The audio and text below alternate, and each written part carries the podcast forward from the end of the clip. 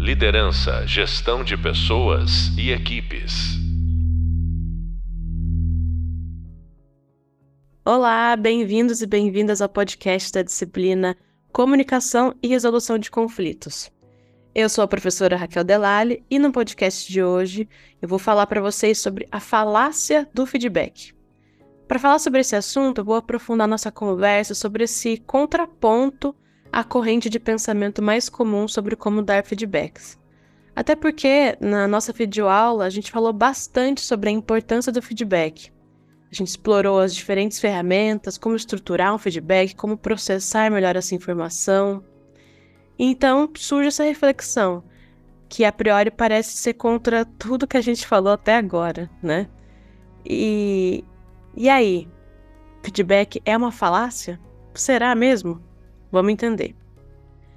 Esse podcast ele é baseado num artigo escrito em 2019 e publicado pela Harvard Business Review, escrito por Ashley Goodwell e Marcus Buckingham. Eles juntos escreveram um livro é, chamado Nove Mitos sobre o Trabalho, que também é bem famoso. É, eles possuem bastante trabalhos publicados em liderança. O Ashley ele passou longos anos ali na Deloitte, na Cisco. Em ambas ele atuou com desenvolvimento de equipes e líderes. O Marcos foi pesquisador na Gallup por quase duas décadas, foi vice-presidente também. E nos, an nos anos mais recentes, ele tem concentrado bastante a pesquisa dele sobre a excelência no trabalho e no amor pelo que fazemos, ou, no mínimo, na busca por sentir isso e ambos são dos Estados Unidos. Eu acho legal contextualizar a publicação. Esse artigo circulou bastante da HBR, assim como bastante coisa que sai por lá, né? É, boa parte da nossa bibliografia, aqui também da disciplina, é baseada em publicações da Harvard Business Review, mas eu acho importante a gente entender de onde saem essas ideias. É, e, e qual é a ideia, inclusive, central desse artigo, que tem o nome, então, é a falácia do feedback, feedback fallacy. Tá lá tudo conectado no seu hub leitura também. A ideia central dele é de que a excelência no trabalho ela não pode ser completamente decodificada em um passo a passo claro para que o outro alcance essa excelência. Por isso, de acordo com o artigo, os líderes, as lideranças, elas não seriam capazes de corrigir o caminho de seus liderados através de feedbacks. Maluco, né? Falei para vocês, é, é, é, um contraponto interessante sobre muito do que a gente vem conversando na, na nossa disciplina. É, bom, a proposta dos autores, então, é de que ao invés disso, ao invés da liderança tentar corrigir esse caminho dos liderados para excelência dando feedbacks, ao invés disso, os líderes eles ajudariam mais somente se eles apontassem o que eles acharam excelente na pessoa. Como num grande é isso. É isso, fulano, maravilhoso. Isso aqui ficou muito bom. Óbvio que tem um jeito de fazer isso, que eu vou explicar para vocês agora como eles contam ali no artigo. E para chegar nessa conclusão, então, eles começaram apontando alguns pressupostos que eles acreditam ser falhos sobre o feedback. Porque, percebe, né? É uma coisa relativamente forte, né? Uma, uma presunção forte aqui de que o liderado, o líder pouco contribui, então, para a excelência dando feedback. Então vamos lá, eles se baseiam nessas três crenças que corroboram com a visão de que todo feedback é sempre bom. Que eles não acreditam nisso, certo? A primeira crença falha que eles apontam é eles chamam de fonte da verdade. Isso porque quando a gente dá feedback, muitas vezes a gente se coloca como parâmetro, como se eu fosse o gabarito master blaster daquela execução. E isso é falho. Inclusive, o efeito Dunning-Kruger fala sobre isso, né? Sobre como nós, enquanto humanos, nós temos dificuldade em avaliar nossa própria competência sozinhos. É, aqui, aqui eu já discordo um pouco deles. Eu, eu entendo esse ponto, essa crença que eles apontam como falha. Eu vou falar mais sobre isso depois. Mas justamente por isso que a gente precisa da informação né, e a contribuição do outro, mas vamos lá. Então, primeira crença errada sobre feedback, de que nós somos a fonte da verdade. Ok. Segunda crença que eles referem aqui como errada sobre feedback é de que a aprendizagem ela, ela se dá como se a gente estivesse enchendo vasos, como se o aluno ou quem que a gente deseja ensinar fosse um vaso vazio e a gente está ali enchendo com a nossa informação, com a nossa fala, com os nossos feedbacks, no caso. A terceira crença é de que a performance excelente ela, se, ela seria algo universal, analisável, completamente decodificável. E de que existem esses gabaritos de excelência por aí. Aqui eu concordo bastante com a visão dos autores que a excelência, ela não, não existe esse gabarito para uma coisa excelente e menos ainda para uma coisa inovadora, né? Eu acho que aqui dá até pra gente pensar nos nossos artistas preferidos. Eu vou cometer um erro se eu quiser apontar e falar de algum, cada um tem seus preferidos, né? Mas vamos lá, é, eu vou usar um aqui que me que destoa bastante do restante ali na época que ele surgiu. Eu penso no, no próprio Elton John. É, no contexto que, o, que Elton John surge e que faz sucesso, como isso culturalmente ali, socialmente, é, era pouco provável. Naquela época, os quem dava conselhos, quem produzia música, quem contratava artistas, olharia para o caso do Elton John, da forma como ele existe ali no mundo, todo flamboyant, né? Aquela coisa de penas e, e brilhos, e a forma como ele performava, né? Performa ainda. Não sei se isso seria óbvio, se o sucesso dele seria, é, foi entendido como algo óbvio para aquelas pessoas naquela época, né? Essas pessoas que eram críticas, né? A música e tudo mais. E, e aí eu acho isso interessante esse ponto de vista de que não existe gabarito para excelência, porque é justamente nessas brechas, né? Nessas fissuras do que, do que sempre foi feito e do que nunca foi feito que existe a excelência. Óbvio que também existe o erro aí.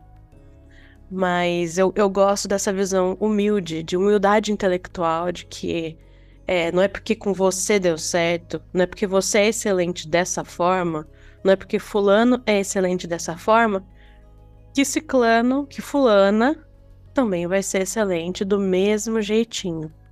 Aí acho que a gente acaba massacrando muita oportunidade de deixar as pessoas serem como elas desejam ser e, e, de, e de, abrir novos caminhos, inclusive, para a gente fazer coisas diferentes e ainda melhores. Então, eles colocam esses três pontos, essas três crenças que eles acreditam que levam toda essa coisa do feedback para o lado errado. A primeira delas, então, é de que o feedback, que você é a fonte da verdade quando você dá o feedback, enquanto não é. A segunda é sobre a aprendizagem, que é essa visão de que a gente é, enche o vaso, né? Que a gente só com informação, só dando, dando, dando, dando informação, a gente vai ajudar a pessoa a aprender alguma coisa. E a terceira é de que a performance, ela é uma coisa universal e analisável, decodificável. Bom, para continuar esse papo aqui sobre o artigo, eu separei mais alguns pontos eu preciso explicar, garantir que, que você que me ouve entenda a palavra idiosincrasia, que é um palavrão, né? É um palavrão, mas ele é muito citado nesse artigo. Idiosincrasia significa, refere-se à característica comportamental peculiar a um grupo ou uma pessoa, de acordo com o dicionário, tá? É, Idiosincrasia é algo muito presente nesse artigo. Vocês podem estar tá agora. Você pode estar tá entendendo agora melhor por quê. É, porque a gente está falando que as pessoas elas vão ser excelentes do jeitinho delas, porque existe algo idiosincrático a respeito disso. existem particularidades e que é difícil é, reduzir o mundo a um gabarito. E que é muito importante, como líder, você entender isso. Nem todo mundo vai alcançar a excelência na sua própria performance do mesmo jeito. Então, só para a gente garantir, porque eu acho que de agora em diante eu falo bastante essa palavra. É, eu tenho alguns pontos de dúvida sobre esse artigo. Primeiro que são, são boas ideias, são ótimas ideias, eu concordo com muita coisa que está aqui. Mas eu sinto falta de algumas referências científicas mesmo. Eles falam muito sobre estudos e pesquisas, e eles acabam não citando muitos deles. Então, esse é meu primeiro incômodo com, com esse artigo, o que é uma coisa, inclusive, até comum nas publicações da Harvard Business Review. Então, eu tenho bastante cuidado quando eu penso algo de lá, é, porque muitas é, existem, realmente tem, citam pesquisas interessantes que os estudiosos e pesquisadores fazem com, no mundo corporativo ou na própria academia, mas essa eu achei que, que faltou um pouco de recheio ali nesse sentido, porque eles falam bastante, ah, de acordo com pesquisas, estudos, Achei que poderia ter, ter mais respaldo nesse sentido.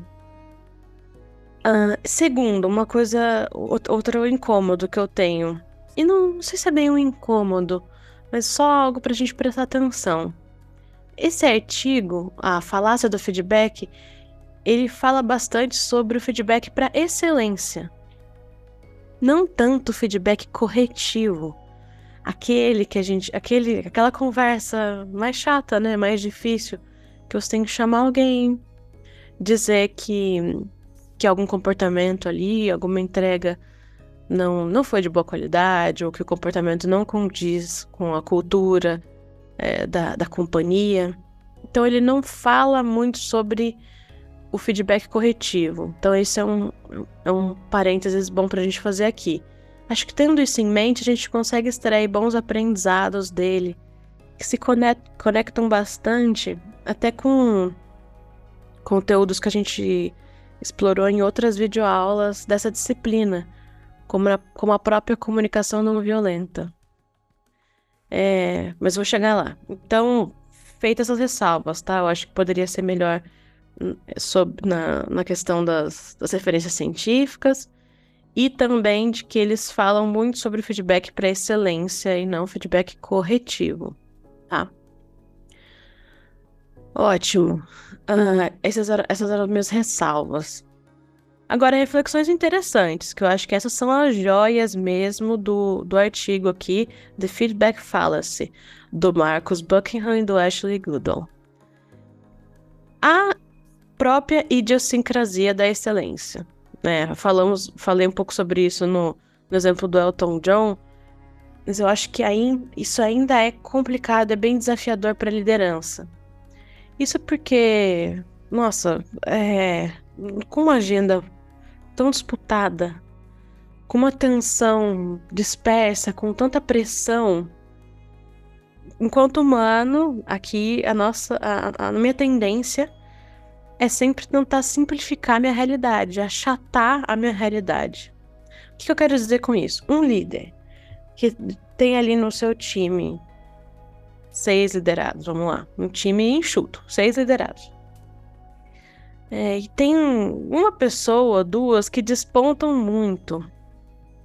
Vai ser muito difícil esse líder é, não tentar ficar o tempo inteiro usando essas pessoas como gabarito, porque essas, essas, essas duas, uma ou duas pessoas aí que são ótimas, elas aliviam tanto, ajudam tanto, né? Colaboram tanto no trabalho, na, na, no desafio da liderança, que você quer mais é que ela seja exemplo mesmo para tudo. E aí também a gente acaba cometendo um pouco do efeito efeito ralo, né, da avaliação que é você extrapola uma avaliação muito boa de performance de um critério para todos os outros. Então, eu, eu, eu sei como é difícil você não ficar caindo nesses efeitos clonagem no seu time. Tem uma pessoa muito boa, eu quero que todas as outras sejam como ela, E pior, as próximas que eu vou precisar contratar, eu também, é, chances altas aqui, eu cometer algum efeito clonagem na entrevista, de ficar buscando as mesmas características. Se não é com essa pessoa ótima do meu time, pode ser comigo. Eu vou buscar que, as, que pessoas que pareçam muito comigo, que tenham tido trajetórias semelhantes, que tenham uma execução semelhante à minha. E aí a diversidade para o meu time, diversidade em todos os quesitos, tá? Ela pode ir por água abaixo. É... E eu posso não estar tá explorando um, talvez um potencial, um talento que vai ser excelente é, na sua particularidade. Então, eu gosto muito desse ponto do artigo sobre a idiosincrasia da excelência. Que quando a gente tenta estabelecer esses gabaritos para todo mundo, a torta e a direito no time, a gente acaba matando oportunidades de extrair o melhor das pessoas do, nas suas particularidades. É, eu acho que é especialmente difícil isso é, quando a gente está tentando dar um feedback, tentando, tentando nos desassociar da história. Né? Então, estou dando um feedback sobre, imagina lá, uma, uma devolutiva de avaliação de performance que eu, eu tô fazendo um feedback de um período mais longo observado, certo? E aí eu tô dando esse feedback de devolutiva e foi uma pessoa que ela não teve um semestre muito bom, um ano muito bom ali avaliado. Mas eu acredito ainda nessa pessoa. Eu quero recuperá-la na sua performance. Não é caso de demissão, nada nesse sentido. E aí o que eu escuto é que muitas vezes a liderança, numa tentativa na maior boa intenção, tentar recuperar a pessoa é se projetando na conversa. Então, fulano, é, eu sei que é difícil, eu também já tive meus momentos difíceis. Pra, é, quando eu passei por isso, eu fiz isso, isso, isso. Você tem que olhar dessa forma. É, que comigo foi assim também, mas aí eu procurei ajuda assim, assim, assado. É, é muito, é muito difícil, gente, não fazer isso, não cometer isso no feedback. Eu acho que essa é uma, é uma joia aqui do artigo. É a gente tentar se dissociar um pouco como gabarito, enquanto comunicador do emissor né, desse feedback, para explorar esse ponto de excelência. Então, agora, vamos, vamos explorar no artigo o que, que eles indicam, então, como ferramenta útil é, em relação ao feedback para potencializar a excelência das pessoas respeitando as suas particularidades. Eles vão dizer o seguinte: a ideia aqui central não vai ficar elogiando as pessoas, famoso rasgar seda, né? Ficar é, só falando que, poxa, Fulano, nossa, você é incrível, nossa, Fulano, você é maravilhosa. Isso diz pouco sobre o que, que a pessoa faz de excelente. Se um elogio na hora, que pode levar uma, uma obrigada, um sorriso, mas não vai, pode não alimentar muito é, com informações a pessoa que a gente quer, para que a gente quer se comunicar. Então eles vão dizer o seguinte, um exemplo. Ao invés de falar, pô, bom trabalho, parabéns, você fala, nossa, foi muito bom isso aqui que você fez quando você fez isso, eu senti isso, isso, isso, isso. Ou quando você é, falou dessa forma, eu pensei assim, assim, assado. É, a ideia aqui é, é, se aproximar bastante da comunicação não violenta. Lembra que tem o ponto da comunicação que diz que a gente deve fazer observação e logo em seguida falar sobre o seu próprio sentimento. O que, que você sentiu em relação a isso? Que é a mesma coisa. Você fala sobre o que você observou na performance da pessoa. Então, é, eu vou usar um exemplo aqui quando eu estava observando um, uma facilitadora atuar na, na empresa. Era um treinamento para liderança, sala cheia de líderes. Estava assistindo essa, essa facilitadora pela primeira vez ali, multiplicar conhecimento, ainda não conhecia ela nessa posição.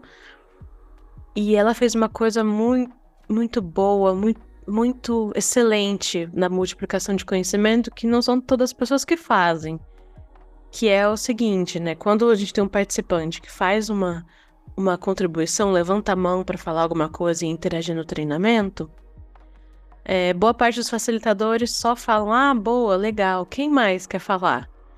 E não constrói conhecimento em cima disso. E essa facilitadora não, ela, ela ouvia a pessoa, ela perguntava o nome dessa pessoa e falava algo logo em cima, construía conhecimento, ela, ela, ela comentava em cima da contribuição desse participante.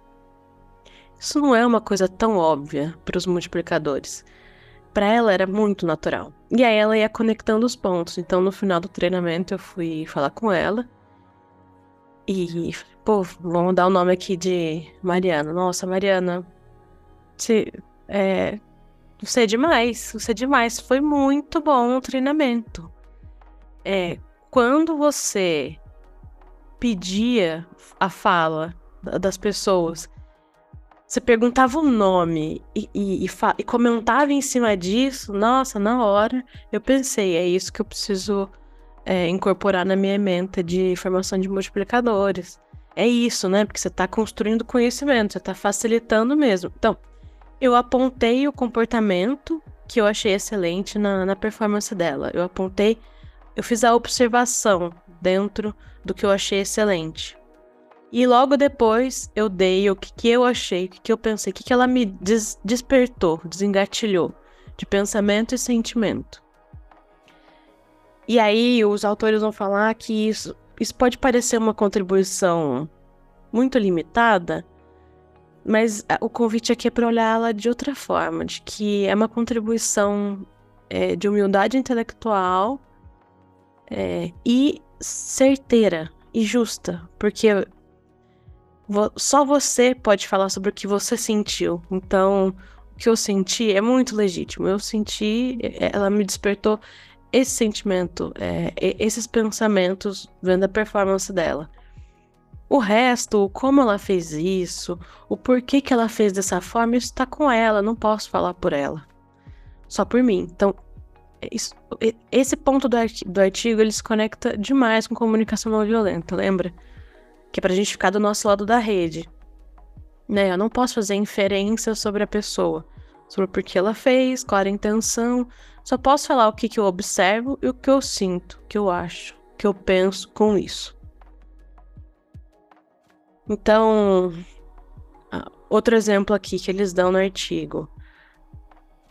Uh, nossa, quero dar um, um, um, feedback de que a pessoa ela, ela deve, deve melhorar a própria comunicação dela.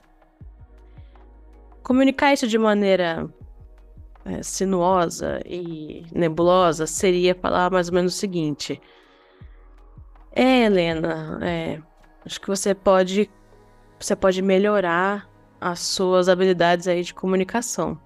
Eu investiria nisso. E aí pronto, você é como dizer a expressão, você alugou um apartamento na cabeça da pessoa, né?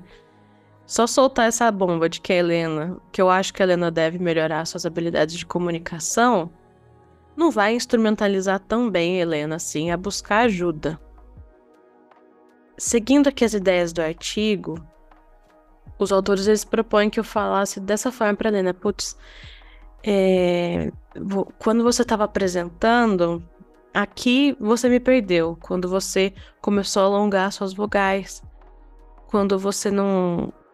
Você não teve. Você não abriu tempo entre uma fala e outra. E aí eu percebia na cara dos participantes que eles queriam falar, mas eles não achavam brecha e respiro na tua fala. Pronto, eu já dei uma coisa para a pessoa se concentrar. E aí o como ela vai melhorar isso tá com ela. Mas eu já consegui ser mais clara. É, e respeitando de novo o caminho, caminho dela, sua idiosincrasia, sua particularidade. Enfim, aqui eu acho que, de novo, né? Eu acho que o artigo ele traz mais exemplos é, úteis quando a gente está falando de feedback para excelência do que corretivo. É, mas ainda assim, acho que se conecta bastante com a nossa disciplina e principalmente com o que a gente tem falado sobre comunicação não violenta. E, e, é uma coisa bacana da gente pensar enquanto lideranças. Ele traz o exemplo até de um coach de o coach do Dallas Cowboy, o Tom Landry. É, esse coach diz que ele só, faz, ele só fazia replay depois das, jogada, das partidas das boas jogadas. Então ele, ele na hora de reunir o time para assistir como o jogo foi, ele só dava o replay das boas jogadas para eles observarem, analisarem é, e aprenderem com isso. Por que disso? Porque ele dizia que os erros, os erros são infinitos. A gente pode errar de tantas formas, mas os acertos eles eram mais limitados. E ele preferia se concentrar nisso, em mostrar para o time as boas jogadas e dar espaço, e principalmente dar espaço para os jogadores é, procurarem refazer as suas boas jogadas e entender os caminhos que levaram a elas. Eu acho que isso é interessante, até um, é uma coisa de humildade intelectual também, é, e de respeito ao tempo e evolução do outro.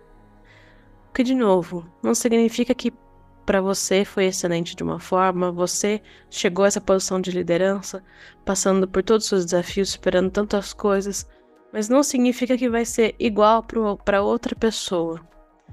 E isso não significa que ela não pode ser até melhor em tantas coisas do que você ou do que o seu liderado excelente ali, de performance excelente. É, eu acho que é, é um convite legal, esse artigo como um todo é um convite legal a gente ser mais humildes intelectualmente, de respeitar o tempo, a evolução do outro, suas idiosincrasias e, e também de que o feedback positivo ele pode ser tão instrumental quanto corretivo.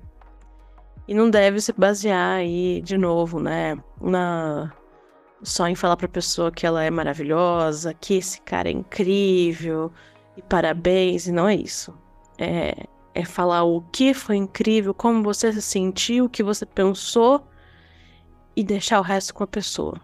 Aí sim a gente contribui de maneira instrumental para a pessoa trilhar o seu próprio caminho para a excelência.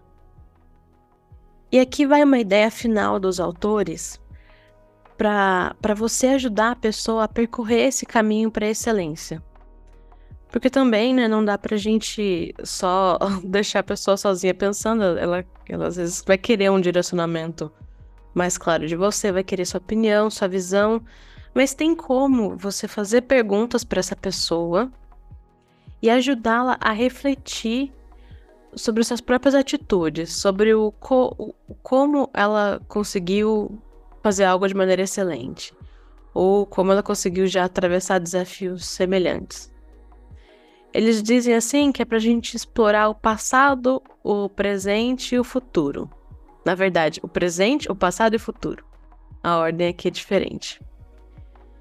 Então vamos lá. Quando alguém vem te pedir feedback, eles dizem que é, você deve sempre começar falando para a pessoa, munindo ela de informações sobre o que está funcionando agora com ela. Então, o, o, o, o que, que ela tem feito ou fez de mais recente que foi bom. E aí usa ali um, as boas práticas dele, né?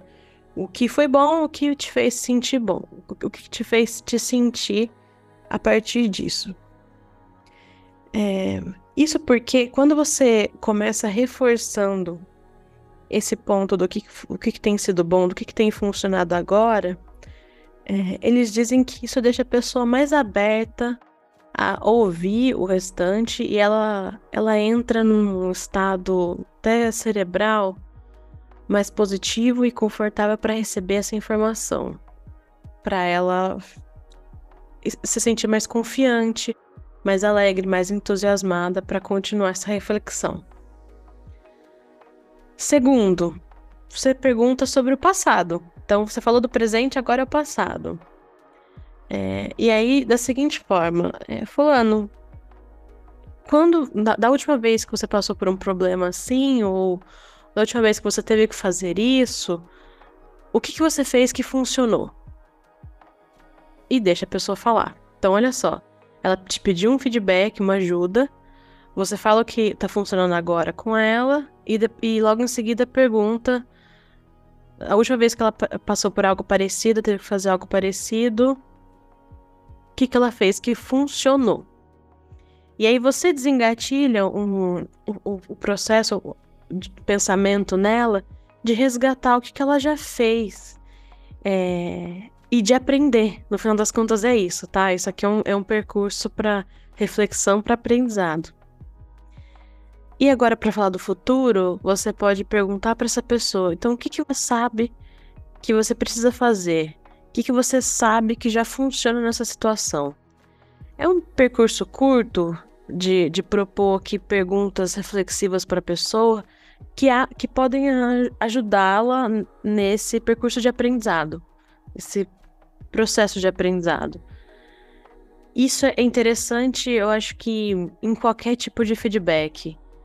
Você fazer a pessoa resgatar o que ela já fez de bom sobre isso, até no corretivo, tá?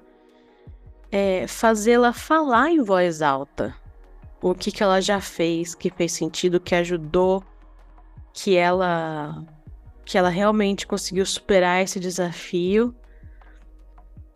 E aí quando ela faz em voz alta, isso torna isso, isso, tira ela de uma posição passiva, de alguém que quer que tá ali sentado na sua frente, do, da, da liderança e quer uma receita de bolo, quer um passo a passo que muitas vezes você tem, mas é, boa parte do tempo não também. E eu acho que não, também nem é tão saudável a liderança ficar falando toda hora o que, que é preciso fazer, né? Como sair, sair do outro lado. É interessante tentar trabalhar isso com o liderado, esse percurso de aprendizado. Que aí você também estimula uma postura mais proativa, você é, catalisa aprendizado você reforça a confiança dessas pessoas de pensarem sozinhas, de serem propositivas, de pensarem em soluções, certo? É, co é como se fosse aquele looping dos porquês, né? Por quê? Por quê, fulano? Por quê? Por quê? Por quê? Sabe? É, é, existe essa, essa ferramenta, essa metodologia de resolução de problemas. Aqui é mais para aprendizado. O que, que você faz? O que, que você tem feito de muito bom agora? O que, que você te pergunto? O que, que você fez no passado, então, que funcionou? E agora o que, que você já sabe que você precisa fazer, o que precisa ser feito, que dá certo. É isso. Só isso já ajuda a pessoa a tirá-la, às vezes, da inércia, a, a fazê-la pensar, e aí você vai, vai certamente ser uma liderança mais coach nesse sentido e não tão gabarito. Maravilha! Então, acho que de principais pontos aqui do, do nosso. sobre a falácia do feedback. Dá para entender que feedback não é tão falácia assim, na verdade. É, é só uma questão, talvez, no caso da excelência, de que mais vale a gente respeitar essas idiosincrasias, apontar o que é excelente e como fez a gente se sentir, do que ficar tentando imprimir as nossas preconcepções do que a gente acredita que seja excelente, do como a gente já fez e, de, e, e do nosso universo limitado de referências aqui sobre performance. E esse foi o podcast A Falácia do Feedback, comigo, professora Raquel Delali. Lembrando que toda essa conversa é ampliada no Hub Visual e Leitura, com todas as referências da nossa disciplina. Obrigada pela atenção até aqui e no próximo podcast nós vamos aprofundar nosso aprendizado sobre comunicação em times multidisciplinares. Até a próxima! Liderança, gestão de pessoas e equipes.